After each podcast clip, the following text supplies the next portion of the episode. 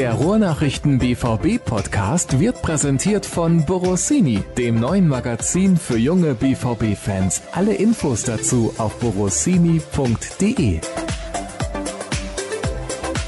Bevor ich es vergesse, lieber Hörer, fangen wir direkt wieder an mit dem Hinweis auf unsere kommende Sendung. Ihr dürft euch weiterhin bewerben, um im Publikum mit dabei zu sein bei der Aufzeichnung unserer Saisonvorschau am kommenden Mittwoch um 19.09 Uhr natürlich in der Lounge des Medienhauses Dancing in der Dortmunder Innenstadt. Weitere Details gibt's dann, wenn ihr erfolgreich teilgenommen habt, sozusagen. Also es ist jetzt nicht eine große Auslosung unter notarieller Aufsicht, aber wir werden, ja, weiß ich nicht, wie ich das mache, jede dritte E-Mail oder jede fünfte E-Mail, müssen wir da mal schauen. Derjenige oder diejenige, die sich dann bewerben, sind auf jeden Fall dabei und die passende E-Mail-Adresse dafür ist rnbvb@ sportpodcast.de. Und jetzt starten wir dann auch in die nächste Ausgabe des BVB Podcasts der Ruhrnachrichten. Hallo und herzlich willkommen. Natürlich auch an den geschätzten Kollegen Jürgen Kors. Hallo Jürgen. Ja, grüezi Sascha und alle miteinander. Du bist nämlich gerade in der Schweiz und hast die Sprache anscheinend schon direkt angenommen. Ja, natürlich. Also Hallo sagen geht, aber wenn die Landsleute hier mit ihrem Schweizerdeutsch richtig loslegen, dann habe ich da auch nur noch große Augen und offenen Mund. Dann verstehe ich nichts mehr. Aber du hast doch den Kollegen und Übersetzer Tobi Jören dabei. Ja, genau. Der kann Mathe ganz gut, aber Schweizerdeutsch glaube ich auch nicht. Dann lass uns über Fußball sprechen, weil Schweizerdeutsch, muss ich ganz ehrlich gestehen, das ist auch etwas, da kann man nur sehr schwer verstehen, was da gesagt wird, wenn die richtig losledern. Aber okay, Reus Fußballer des Jahres. Schöne Mitteilung bzw. Neuigkeit, die uns da vor kurzem erreicht hat. Das ist ja insgesamt erst das fünfte Mal, dass ein Spieler von Borussia Dortmund Fußballer des Jahres wird. Und du als Experte weißt natürlich, wer die anderen waren. Ja, Jürgen Kohler, zweimal Matthias Sammer und Hans Dilkowski. So sieht's aus. Und das ist schon ein wenig her. Jürgen Kohler 1997 der letzte Dortmunder, der Fußballer des Jahres geworden ist. Ich finde, es ist durchaus verdient. Es war ja dann in der Wahl relativ deutlich. Das hat mich schon ein bisschen überrascht, weil es aus meiner Sicht so keinen klaren Favoriten war. Ich weiß nicht, warst du stimmberechtigt? Nee, ich habe nicht mit abgestimmt, nein. Aber was sagst du, ist das eine verdiente Auszeichnung für Reus? Bin ich absolut mit einverstanden mit dieser Wahl. Aus mehreren Gründen sportlich, glaube ich, hat Marco Reus in der vergangenen Saison in der Hinrunde seine bis dahin schon hoch angelegten Grenzen nochmal weiter nach oben verschoben. Die Hinrunde war 1 plus mit Sternchen.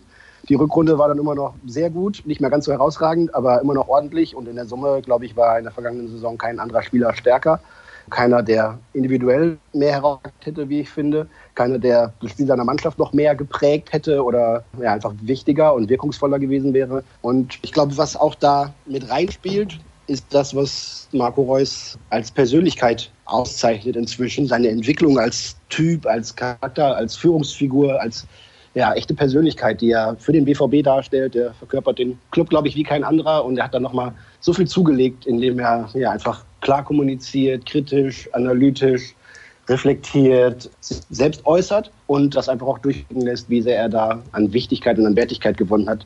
Beim BVB sowieso, auch wenn es dann am Ende kein Titel geworden ist, aber auch in der Nationalmannschaft, wo er jetzt vielleicht inzwischen den Stellenwert bekommt, den er eigentlich schon seit Jahren von seinem Leistungsvermögen her verdient gehabt hätte. Und von daher glaube ich, dass kein anderer deutscher Fußballer in der vergangenen Saison wichtiger und besser war als Marco Reus und bin komplett einverstanden mit dieser Wahl. Ich glaube, wenn ich das jetzt richtig mitbekommen habe, und das wäre ja eigentlich als Moderator dieses Podcasts meine Aufgabe, dass ich mich ein bisschen einlese, dass er gesagt hat, er hat eigentlich zwei Jahre gearbeitet für diese Auszeichnung, weil er ja aus dieser schweren Verletzung zurückgekommen ist und da nochmal sehr viel investieren musste. Und für ihn fühlt sich das an, als wäre das eine Auszeichnung für zwei Jahre harte Arbeit.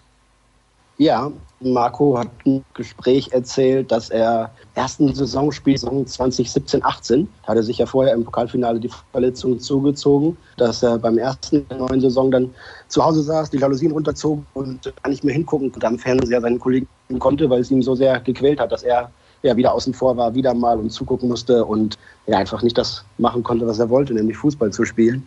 Und es ist ein, ein langer Weg, glaube ich, der ihm da bevorstand und den hat er mit Bravour gemeistert und sich durch ja und alles weitere durchgekämpft und ist jetzt seit vielen Monaten eigentlich quasi von größeren Verletzungen verschont geblieben und jetzt kommt sein ganzes Potenzial und sein ganzes Können einfach zutage und ich glaube mit der beste Mark Reus, den wir gesehen haben, spielt aktuell jetzt bei Borussia Dortmund.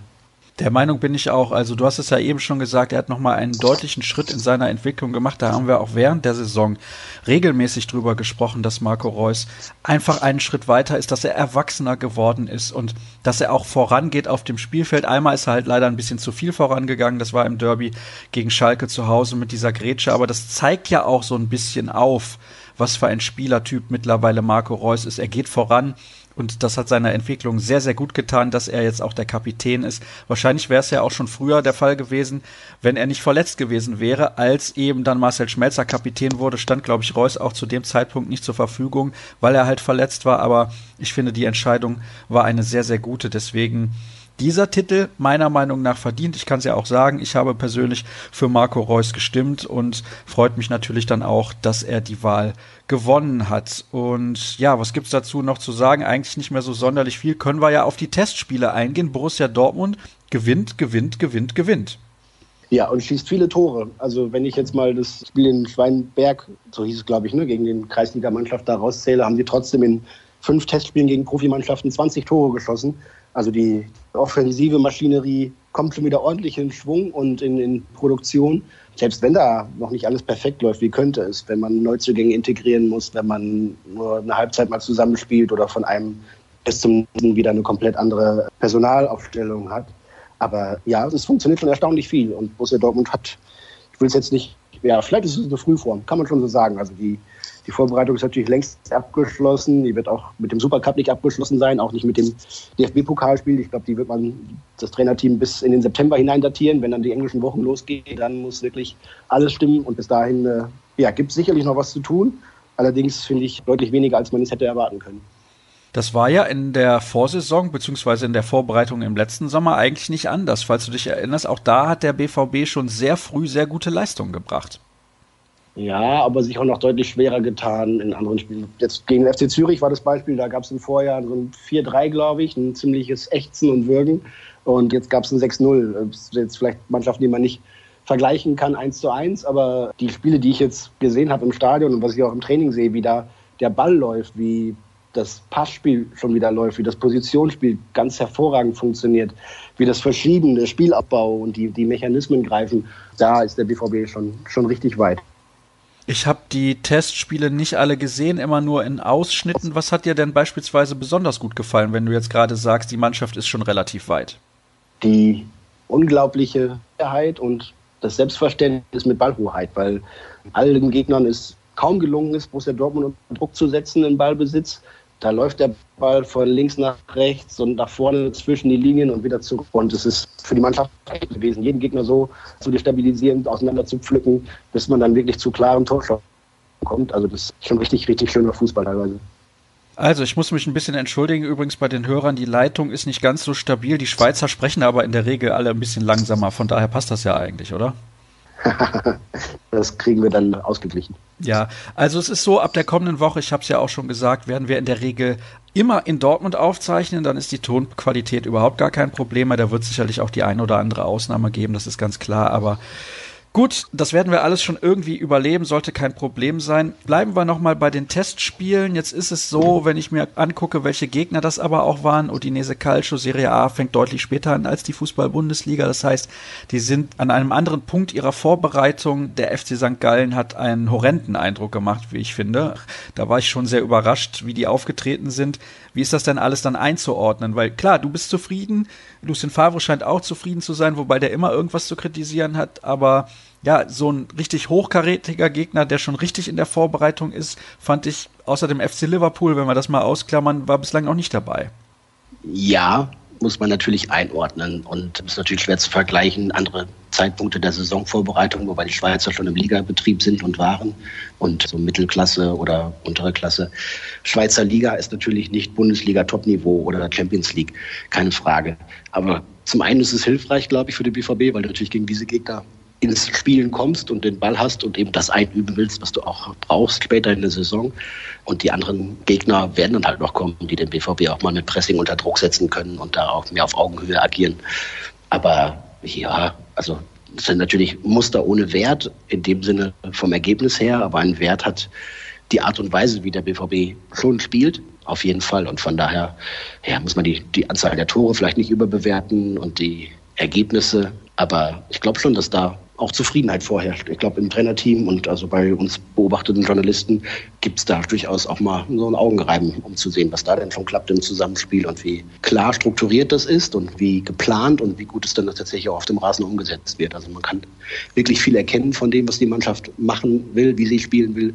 Und das geht natürlich gegen Gegner, die nicht ganz so stark sind, leichter, aber es funktioniert auch schon sehr gut. Du hast jetzt eben gesagt, ihr merkt es übrigens, liebe Hörer, Jürgen hat jetzt nochmal den Ort gewechselt, an dem er sich befindet. Das gibt ein kleines Echo bzw. Halt im Hintergrund, aber ich glaube, das ist deutlich erträglicher als das, was ihr eben von uns geliefert bekommen habt. Von daher ist das eine kleine Verbesserung. Also, du hast jetzt eben schon gesagt, dass die Leistungen gut waren, dir gefällt das auch und beim Trainerteam scheint man auch relativ zufrieden zu sein. Ich habe auch das Gefühl, für seine Verhältnisse ist Lucien Favre erstaunlich unkritisch. Ja, er findet ja tatsächlich immer was, was man irgendwie verbessern könnte oder was er noch verbessern möchte. Aber grundsätzlich, glaube ich, weiß er auch, dass er da jetzt eine richtig starke Mannschaft beisammen hat und da ja, in der Offensive nochmal an Qualität hinzugewonnen hat, in der Defensive mit Mats Hummels natürlich nochmal einen richtigen Pfeiler eingebaut hat. Und mit Borussia Dortmund ist auf jeden Fall zu rechnen. Und das wissen sie auch. Hält sie nicht davon ab, irgendwie sich auf die tägliche Arbeit zu konzentrieren und zu schauen, was sie tun müssen, welche Hausaufgaben noch zu erledigen sind. Aber ich glaube, der Zettel mit den Kümmerkarten ist schon mal üppiger gefüllt gewesen als im Moment. Also wenn man nur ein paar Sorgen um, um verletzte Spieler wie Julian Brandt, Torgan Hazard, Roman Birki mal ausklammert, geht es, glaube ich, dem BVB gerade richtig gut und die Vorfreude und die Begeisterung und die Lust auf die neue Saison ist schon zu spüren. Ja, was sagst du denn? Was ist denn so die, so die größte Baustelle oder gibt es die überhaupt momentan? Ja, defensiv muss man natürlich schon noch sich besser abstimmen, noch besser einarbeiten miteinander, wenn jetzt mit Mats Hummels ein neuer Abwehrchef da ist und das als, als Personal und insgesamt von der mannschaftlichen Ausrichtung, von der Balance her zwischen dieser ja, furiosen, wahnsinnigen Offensivkraft, die der BVB entwickeln kann, mit den tollen Waffen, die sie da haben. Gleichzeitig das aber auch so einzugießen, dass eben das, was in der vergangenen Saison dann letztendlich dem, dem BVB das Genick gebrochen hat, nämlich zu viele leichte Gegentore, zu viele vermeidbare Fehler, dann käme man da einen Schritt weiter. Also die Balance, die Mischung, die Abstimmung, vielleicht Systemfragen, Detailfragen im Sinne von, von wer welche Angriffe absichert, wie abgesichert wird. Defensivstandards ist nochmal ein großes Thema. Da gibt es schon noch ein paar Sachen. Das sind aber dann eher so richtige Detailfragen, die dann noch bearbeitet werden müssen, die man sich dann im täglichen Training auch erarbeitet, nicht nur während der Vorbereitung, sondern dann auch in den Spielen. Ne? Also gerade die Abstimmung dann im ja. Abwehrzentrum. Richtig, genau. Aber das geht halt nur mit Praxis, mit Rhythmus und das kommt jetzt so langsam. Ne? Deswegen hat der BVB auch relativ viele Spiele ja gemacht. Ne? Zwei in den USA, jetzt hier drei in der Schweiz insgesamt. Und damit auch alle Spieler nochmal 90 Minuten in den Beinen haben. Dann gibt es ja den Supercup, nochmal unter Wettkampfbedingungen quasi. Dann das Pokalspiel beim Drittligisten Uerdingen, aber am nächsten Tag nochmal ein Testspiel, um dann alle, die bis dahin noch nicht so oft zum Einsatz gekommen sind oder nicht lang genug, zum Einsatz gekommen sind, nochmal zu prüfen und nochmal auf Wettkampfniveau zu fordern. Und von daher geht es so Stück für Stück, na klar. Aber Marco Reus hat es gestern gesagt. Also ja, bei manchen Abläufen sieht es schon ganz gut aus. Wir finden im Training immer weiter zusammen, aber nicht vergessen, dass da halt auch neue andere Spieler dabei sind, wie Julian Brandt oder Torgan Hazard zum Beispiel oder Nico Schulz auf der Seite. Da muss man sich schon noch mal wieder ein bisschen zusammenfinden. Es wird besser, Stück für Stück, und das geht eben nur durch Trainingsarbeit und Spiel, korrekt. Was auch besser geworden ist, ist die Personalsituation, was die Abgänge angeht, denn der erste ist weg, den man gerne loswerden wollte. Sebastian Rode haben wir am Wochenende im Podcast schon angedeutet, aber mittlerweile ist es dann offiziell. Wie sieht's denn bei den anderen Akteuren aus, vornehmlich Kagawa, Schürle und Philipp? Also bei Philipp war jetzt auch im Gespräch Russland und da muss ich ganz ehrlich sagen, also das tät mir für den Jungen schon wirklich leid. Ja, ich finde es auch ein, das wäre ein bemerkenswerter Schritt, der in seiner Karriere ja, schon einen Bruch darstellen würde auch. Ne? Denn irgendwie Freiburg, Dortmund, U21-Nationalmannschaft zwischendurch und jetzt nach Russland zu gehen, ich glaube, da wird der Schritt zurück dann auch richtig schwer. Aber ich glaube, der Junge ist einfach auf der Suche nach Spielpraxis und nach, nach Ruhe. Und wenn sich in der Bundesliga nicht darstellen lässt, ich glaube, dann muss er halt irgendwie sehen, wo es funktionieren kann. Mein Wissensstand ist, dass er in Wolfsburg auch sogar auf deutlich Gehalt verzichtet hätte gegenüber seinem Vertrag beim BVB, um einfach nur zu spielen. Und jetzt sucht er einfach den richtigen Club, wo es passen könnte. Ob der in Moskau beheimatet sein musste, bin ich bei dir, würde ich mal ein großes Fragezeichen setzen. Und bei Kagawa, okay, da gibt es im Prinzip aktuell nichts Neues zu vermelden. Und bei André Schürle, da war ja auch Russland im Gespräch. Gibt es da was Neues? Ja, ich glaube, der Deal ist so gut wie durch. Der wird ausgeliehen. Es dauert halt, glaube ich, noch immer ein bisschen mit den russischen Behörden und Verträgen und etc., um das alles zu organisieren und durchzuführen. Aber der wird so über die Bühne gehen, wie bislang angekündigt, ja. Gibt es sonst irgendwas Aktuelles in Richtung Personalien? Ah, bis auf die Verletzten eigentlich nicht. Nein. Ich habe Mr. Favre gefragt, ob er nicht noch einen Mittelstürmer gebrauchen könnte. Sagt er, schwer zu beantworten, die Frage jetzt. Und hat nochmal darauf verwiesen, dass man ja mit Götze, Alcázar und er hat auch Hazard und Brünn Larsen dazu gezählt, durchaus vier Optionen hätte, die man in der Sturmspitze aufbieten kann. Von daher, ich glaube, wenn sich was tut, ja, sie schauen und wenn sich eine Möglichkeit ergibt, würden sie vielleicht auch zuschlagen. Dann allerdings eher jemand, der ja jetzt nicht den allergrößten Namen hat oder den größten Anspruch auf ganz, ganz viele Spiele. Denn wenn du jetzt jemanden holst, dann kannst du ihm auch sagen, kann sein, dass du irgendwie nur 15 Spiele in diesem Jahr machst, wenn wir dich mal brauchen, bestimmten Situationen oder gegen bestimmte Gegner. Also eine 1A-Lösung für den Sturm wird nicht mehr kommen. Wenn sich eine Tür auftut, kann sein, dass dann noch so, eine, so ein 1B-Kracher kommt. Aber man merkt schon an der Auflistung von Lucien Favre, der will gar keinen anderen Stürmertypen. Also wenn er dann Hazard und auch Brun Larsen in Erwägung zieht als Nummer 9 da vorne drin, dann müssen wir uns nichts vormachen. Also der will keinen, ja, sag mal, größeren, bulligeren Typen, will der gar nicht haben.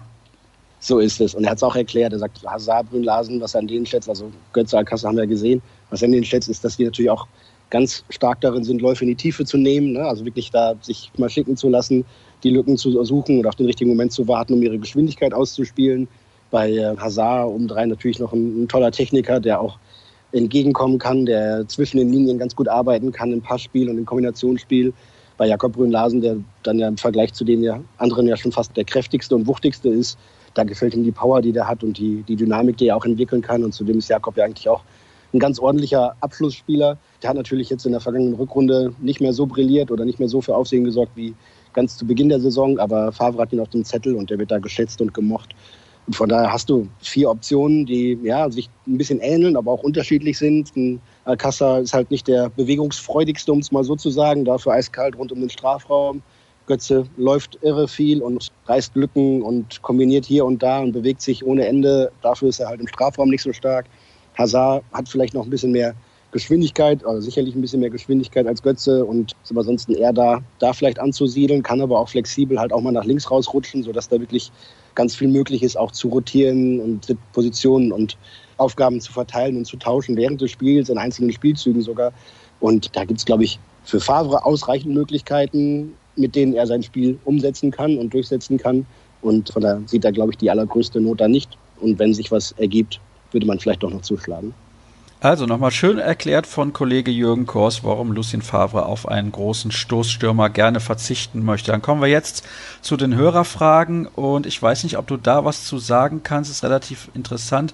Könnt ihr mal skizzieren, was sich beim BVB durch den neuen Lagardère-Vertrag und die kolportierte Verlängerung mit Puma für finanzielle Spielräume auftun?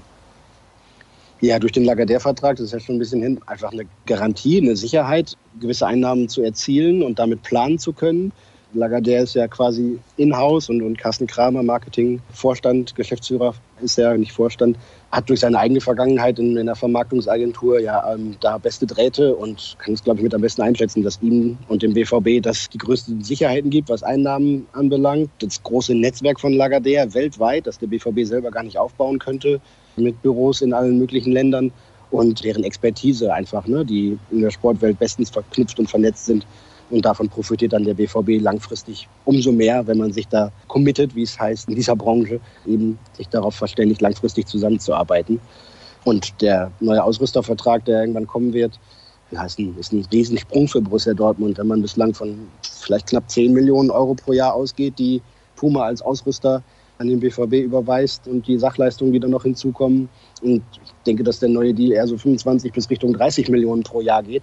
Kann man sich leicht ausrechnen, das ist das Dreifache und das dann irgendwie auf zehn Jahre angelegt, weißt du, dass du da 250 bis 300 Millionen Vertrag unterschreibst im Endeffekt. Und das wird selbst für den, für den inzwischen ja durchaus finanziell flüssigen und großen BVB eine Riesenhilfe sein, damit planen zu können und darauf bauen zu können. Ich glaube, das ist dann auch für Hans-Joachim Watzke fast der, der größte und teuerste und werthaltigste Vertrag, den er unterschreibt als BVB-Geschäftsführer.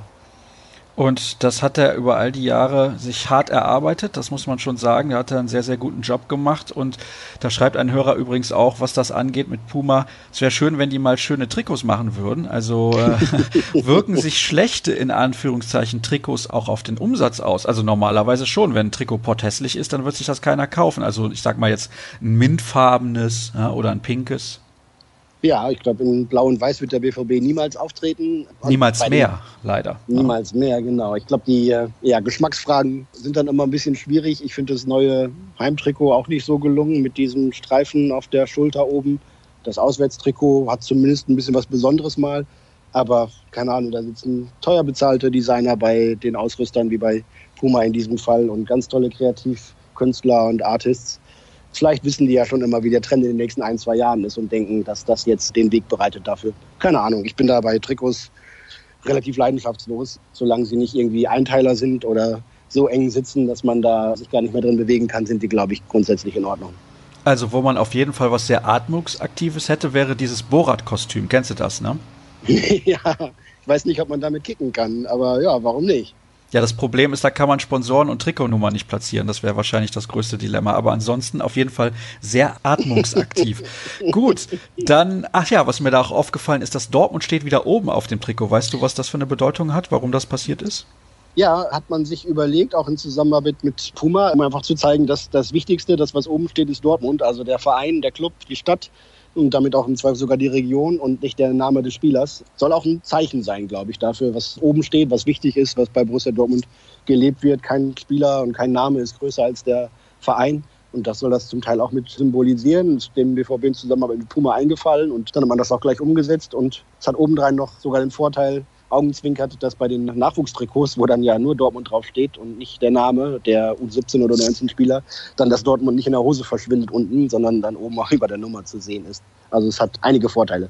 Ich habe übrigens mal einen Designvorschlag. Bei diesen Leuten in den Abteilungen werden anscheinend auch sehr viele Drogen genommen, aber das ist jetzt nur meine Vermutung. Man könnte einfach mal diese, man könnte sie Dortmunder Skyline nennen, aber so die, die Markenzeichen der Stadt Dortmund könnte man unten einfach irgendwie platzieren. Das sieht doch sehr, sehr schick aus. Also vorne auf dem Trikot und dann darüber mhm. halt Sponsor und so. Aber okay, ist dann natürlich auch eine markenrechtliche Frage. Dann kommen wir zu den nächsten Fragen der Hörer. Sieht man in den letzten Wochen Ansätze für neue taktische Ausrichtungen? Da war ja dann häufig im Gespräch, dass der BVB eventuell auf Dreierkette umstellen könnte, aber da man Diallo verkauft hat, weiß ich nicht ganz genau, ob das dann so eine Lösung wäre. Nico Schulz kann auf jeden Fall in der Fünferkette sehr, sehr erfolgreich spielen, hat jetzt auch schon angedeutet, dass er auf jeden Fall eine Verstärkung ist für den BVB. Was glaubst du, wird es dann eher dann doch bei der Viererkette bleiben und bei dem klassischen 4-2-3-1 oder dann ab und an mal 4-1-4-1? Favre bevorzugt das 4-2-3-1. Er findet das das stärkste System, vor allem auch im Blick auf seine Mannschaft und es kombiniert für ihn oder vereinbart für ihn, dass er die besten Spieler mit einem System einsetzen kann, das zueinander passt. Das ist halt auch mal so eine Abwägungsfrage. Ne? Wenn du ein anderes System spielst, dann passt vielleicht ein Spieler da nicht so gut rein, den du eigentlich unbedingt auf dem Platz haben willst. Oder du willst einen Spieler unbedingt auf dem Platz haben, aber machst du dann für den das System anders?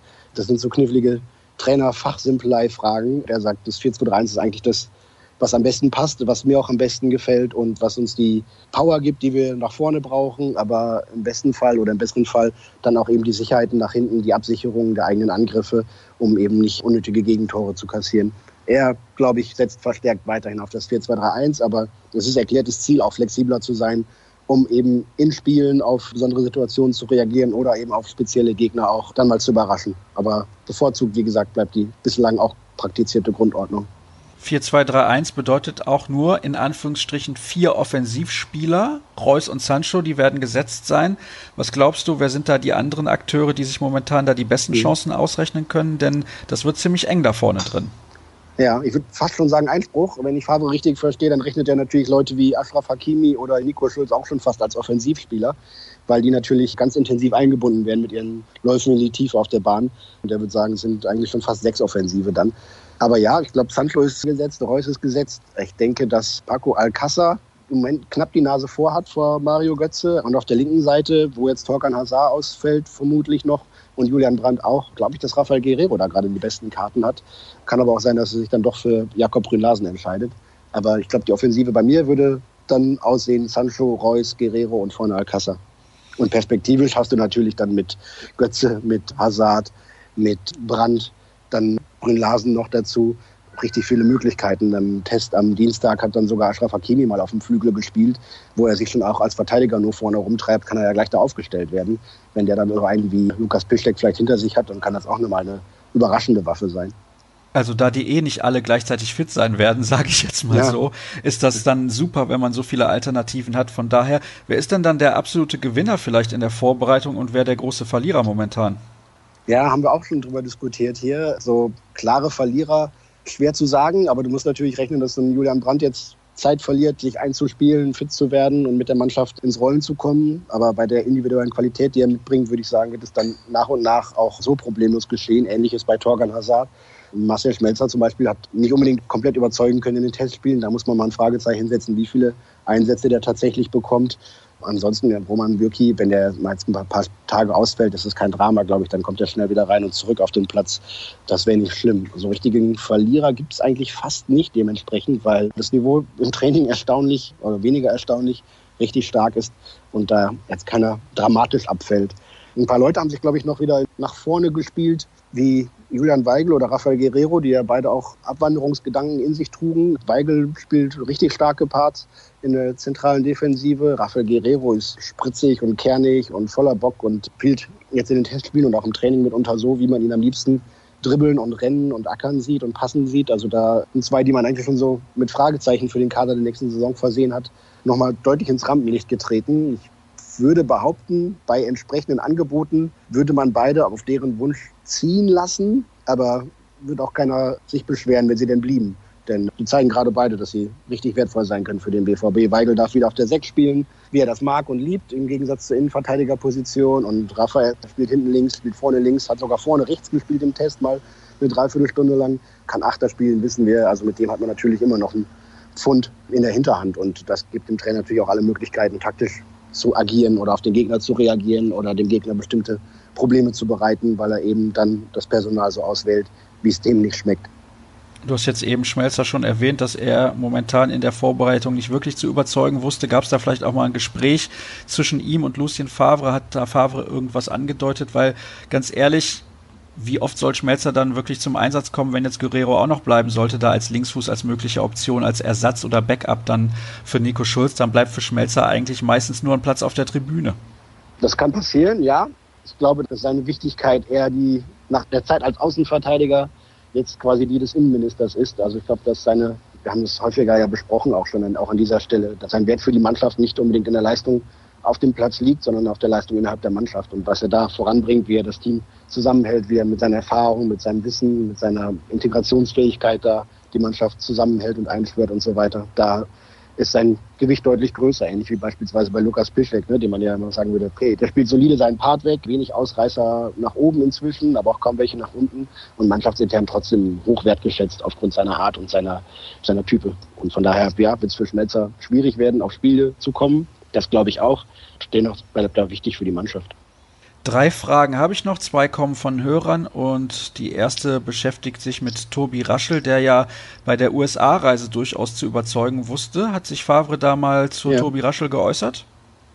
Ja, hat er. Wir haben ihn gefragt. Er hat sich sehr positiv geäußert. Tobi Raschel hat jetzt innerhalb einem halben Jahr, ich habe ihn ja auch schon in Marbella im Januar im Trainingslager gesehen, nochmal deutlich weiterentwickelt, hat dann Physis zugelegt, ist da deutlich robuster in den Zweikämpfen. Das hatte ihm vorher arge Probleme bereitet. Natürlich der Sprung gewaltig von der U19 bis in den Profibereich mit einigen der besten, mindestens in Deutschland, wenn nicht in Europa.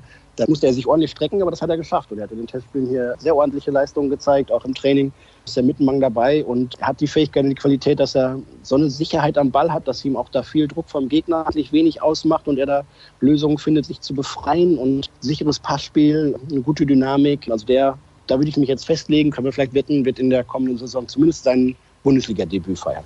Also vielleicht jemand, den man sich für ein Managerspiel kaufen sollte. Der Hörer Dirk Krampe fragt, wie teuer ist in diesem Jahr das Schnipo? Er fragt für einen Freund, den er auch markiert hat und der bei Twitter unter dem Handel rn-florian sein Unwesen treibt. Kannst du uns was zu den Preisen von Schnitzel und Pommes, eventuell sogar mit Salatbeilage in der Schweiz noch etwas sagen? Es war klar, dass von, von dieser Front da keine Fachfragen zu erwarten sind, sondern eher welche im Kulinarbereich unfassbar. Aber ich kann es trotzdem, um die 20, 22 Euro, glaube ich, kostet die Schnitzel mit Pommes.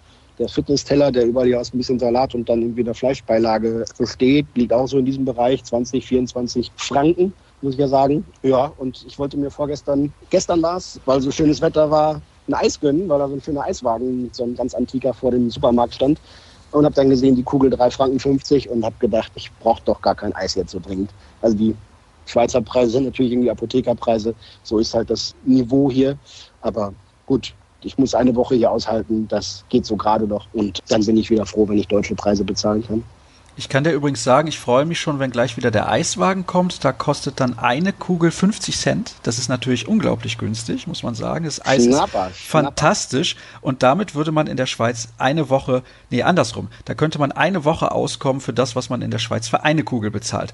Nun gut, dann noch eine Frage aber, natürlich aber zum Abschluss. Du, ja, bitte nicht jeden Tag sieben Kugeln Eis essen, das tut dir nicht gut. Nein, um Gottes Willen, aber jeden Tag eine Kugel, sofern das Wetter gut ist. Ist ja in Deutschland nicht so oft. Also jetzt haben wir mal aktuell eine gute Phase, da kann man sich das auch gönnen. Was erwartest du abschließend vom Supercup? Ja, ist schwierig. Nein, eigentlich ist es einfach. Es ist ein Teil der Vorbereitung. Es wird von der Ausrichtung her auch so angegangen. Da wird jetzt irgendwie kein Training drauf abgestimmt, wie auf andere Spiele. Aber es ist ein Prestigeduell. Es ist Dortmund gegen Bayern. Ich glaube, mit den Voraussetzungen, Dortmund irgendwie heile Welt, Tralafiti, alle schauen gespannt und vorfreudig auf die Saison. Und bei Bayern alles durcheinander, alle palavern kreuz und quer. Und es gibt irgendwie große Unzufriedenheit und Unruhe im ganzen Club. Das ist natürlich eine interessante Konstellation. Ich glaube, dass Dortmund und Bayern beide gerne dieses Spiel gewinnen wollen. Denn ich glaube, wenn du gewinnst, ist eigentlich alles okay. Aber viel schlimmer ist es, wenn du es verlierst, denn dann hast du plötzlich eine Woche oder zwei vor Saisonstart richtig Ärger. Denn wenn, je nachdem, wer da verliert oder vielleicht sogar klar unterlegen ist, bekommt natürlich dann mal den aktuellen Leistungsstand zurückgemeldet. Und wenn der nicht so ist, wie es sein sollte, gibt es dann natürlich große Unruhe. Also du kannst eigentlich, wenn du verlierst, richtig verlieren und wenn du gewinnst, spricht drei Tage später keiner mehr drüber. Dann hoffen wir mal, dass der BVB gewinnt. Wir sprechen dann aber trotzdem drei Tage später drüber, nämlich dann in ja. der Saisonvorschau, die wir, wie gesagt, nächste Woche aufzeichnen werden. Wie zu Beginn schon gesagt, rnbvb.sportpodcast.de. Da könnt ihr euch bewerben, wenn ihr dabei sein wollt.